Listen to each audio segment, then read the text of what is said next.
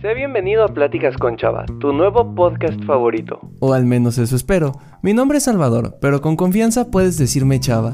Y soy ese amigo que va a estar contigo todos los viernes a las 7 de la mañana, contándote experiencias, platicándote de temas, con el objetivo de que crezcas como persona, que alcances a ser tú mismo. Tal vez te dé un consejo, tal vez te dé una frase, o simplemente una pregunta que tú te llevarás de tarea esta semana, con la cual espero que llegues a ser más tú. Sin más que decir, disfruta el episodio de esta semana. Creo que muchos de nosotros alguna vez hemos escuchado que la vida se divide en etapas. La infancia, la pubertad, la juventud, bueno, la adolescencia, la juventud, la adultez, la adultez mayor, etcétera, etcétera, etcétera. Y creo que a veces encerramos estas eh, etapas de la vida en cuestiones meramente fisiológicas, es decir, no, pues en la niñez cuando te estás desarrollando y por eso tienes que comer mucho. Después en la adolescencia es cuando se desenvuelve esta parte del cerebro adolescente y quieres compartirte con tus amigos y con el mundo. Y después en la adultez es cuando terminas de crecer y entonces quiere decir que estás apto para trabajar. Y la adultez media es cuando, digo, la adultez mayor cuando ya eres viejito, quiere decir que vas perdiendo diferentes funciones como la memoria o cosas del estilo.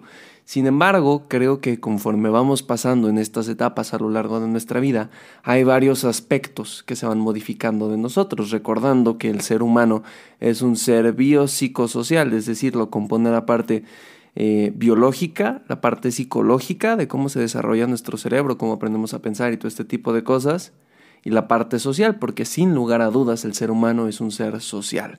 Por más que hay diferentes personas, teorías o corrientes que buscan afirmar que el ser humano puede vivir como un ente aislado, la verdad es que desde que Vaya, la sociedad se ha inventado justo es por eso, porque el ser humano necesita de otros con diferentes características para poder complementarse y poder construir cosas maravillosas. Entonces, me he dado cuenta que a veces no nos damos el tiempo de ver qué cosas han cambiado con el paso de estas etapas. Porque hay cosas que muchos podemos reconocer, ¿no? No, pues de niño yo quería ser futbolista. Luego crecí y quise ser psicólogo y ahora soy un adulto, o bueno, en este proceso en el que dejas de ser adolescente y eres un adulto joven y estoy estudiando psicología a punto de terminarlo. Pero hay muchas cosas que han cambiado desde que soy niño. No solo por la parte de mi altura o mi peso o mi voz o este tipo de cosas, sino incluso mi círculo cercano, mi percepción del mundo, mi percepción de la familia, mis objetivos, mis valores. Porque sí, todo esto se va modificando. Y yo era de la idea, y me acuerdo mucho antes de tal vez de estudiar psicología, que decía, no, es que tus valores son los mismos desde que naces hasta que mueres. Y la realidad es que a veces van cambiando. No quiero decir que sea para bien o para mal, creo que depende mucho del contexto y la circunstancia, pero me parece que aquellas cosas que nosotros que creemos que son pilares en nuestra vida, por decirlo así, es decir, que son esenciales, que nos hacen a cada uno de nosotros ser nosotros, también se pueden ir modificando. La verdad es que yo les puedo platicar que cuando era niño y a lo mejor un poquito adolescente, supongo que a partir de segundo semestre de la preparatoria comencé a dejar de pensar esto, pero pensaba que la productividad, por ejemplo, era uno de los bienes más preciados y que te definía como persona. Entonces, para tú ser valioso, tenías que ser productivo. Y de hecho hay muchos autores que dicen que en el siglo XXI este es como el peor de los males, porque creemos que más siempre va a darnos mayor satisfacción, cuando en realidad es que a veces menos nos da más calidad y mayor satisfacción. Entonces, uno de mis valores, y aquí voy a citar una palabra que ya está muy de moda por cierto podcaster, uno de mis valores intrínsecos, por decirlo así, em, era la productividad. Tengo que ser productivo, tengo que hacer, hacer, hacer, hacer. Y conforme ha pasado el tiempo me he dado cuenta que eso lo único que trae es infelicidad. La productividad en exceso, el pensar que solo vales por lo que haces en cantidades masivas, lo único que genera es que no tengas una llenadera. Y a mí me lo generó. De la nada era como es que estoy haciendo tantas cosas, tantas, tantas, tantas, tantas, tantas. Y aún así siento que no hago nada. Y ahora que tengo este estado de quietud en mi vida en el que por fin puedo detenerme a, a valorar lo que he logrado con el paso de estos años, que ojo, y aquí lo aclaro, no me refiero a que ya haya logrado todo, no me refiero a que haya hecho cosas espectaculares, pero he hecho cosas que me llenan, he hecho cosas que me hacen sentir, pues esta sensación de que he hecho algo, caray. Y apenas me puedo detener a sentirlo. Y es en este momento cuando logro valorar que no es en sí la productividad lo que le da un sentido, sino aquellas satisfacciones que uno tiene para consigo mismo, no con los demás o que los demás te admiren o que te reconozcan, sino lo que tú sientes que te da valor. Y entonces he estado meditando mucho estas últimas dos semanas a la mejor de estos cambios que pasan en la vida y que no nos damos cuenta. Creo que conforme van avanzando etapas somos nuevas formas o nuevas maneras, nuevos seres, en el sentido de que no soy el mismo chava que por ejemplo le gustaba que le dijeran Salvador en la primaria o Salva. No soy el mismo chava en la secundaria que era tímido y que casi no hablaba con nadie. No soy el mismo chava en preparatoria que no le interesaba la escuela.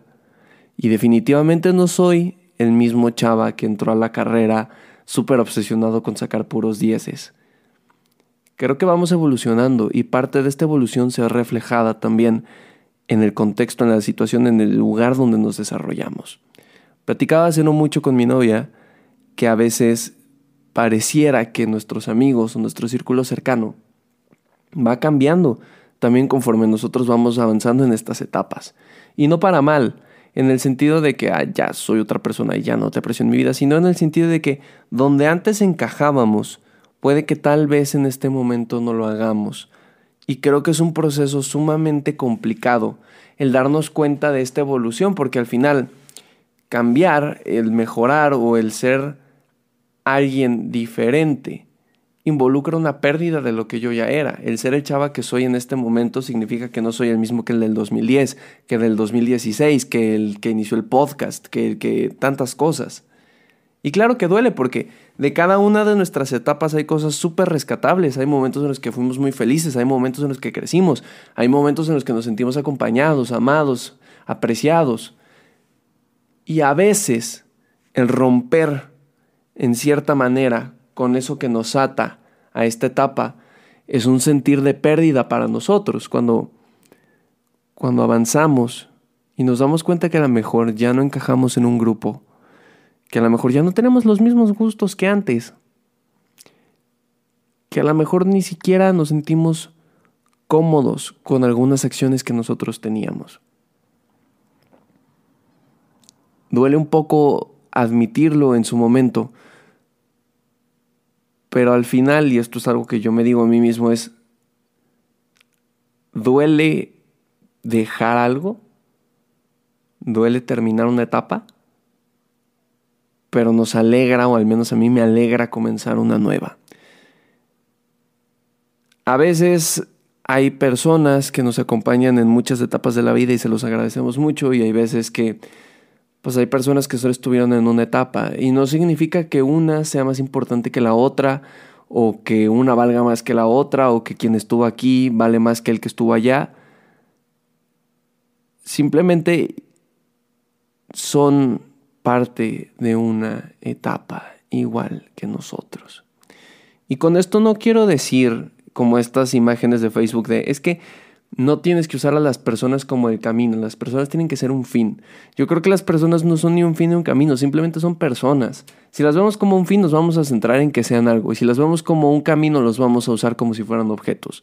Yo creo que las personas somos personas y punto. ¿Qué significa? Que somos personas, que somos seres que están y pueden no estar porque somos finitos. Y ya sé que suena un poco a lo mejor existencial lo que estoy diciendo, pero les juro que lo estoy tratando de aterrizar con todo mi corazón. Pensemos, y te invito a que pienses tú también, ¿cómo eras hace 10 años? ¿Qué era lo que te gustaba? ¿En qué gastabas tu tiempo? ¿Con qué personas convivías? ¿Qué percepción tenías de ti? Y ahora pensemos en el ahora quién eres, quién soy, quiénes están a nuestro lado, quiénes se han ido, qué hemos cambiado, qué hemos aprendido.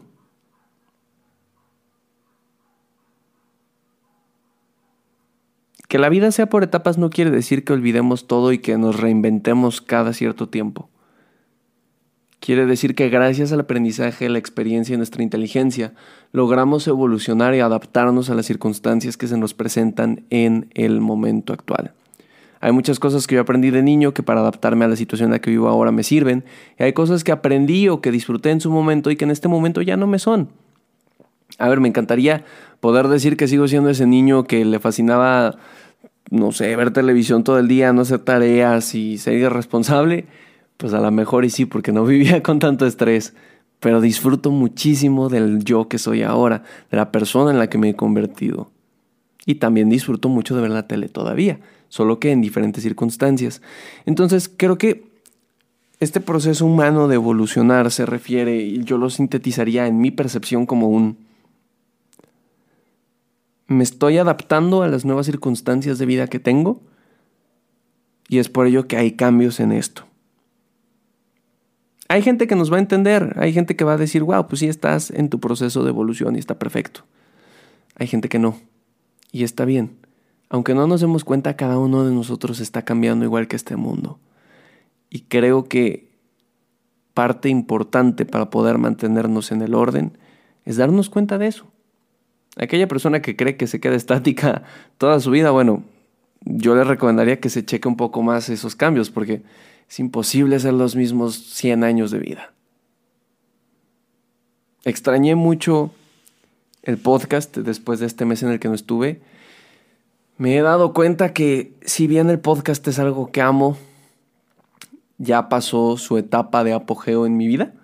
Es decir, cuando lo inicié, un capítulo en la semana durante dos años, con patrocinadores, saliendo en las portadas de los top y todo lo que tú quieras, pues fue su etapa y está padrísimo y lo añoro y me encanta y me enseñó muchísimas cosas.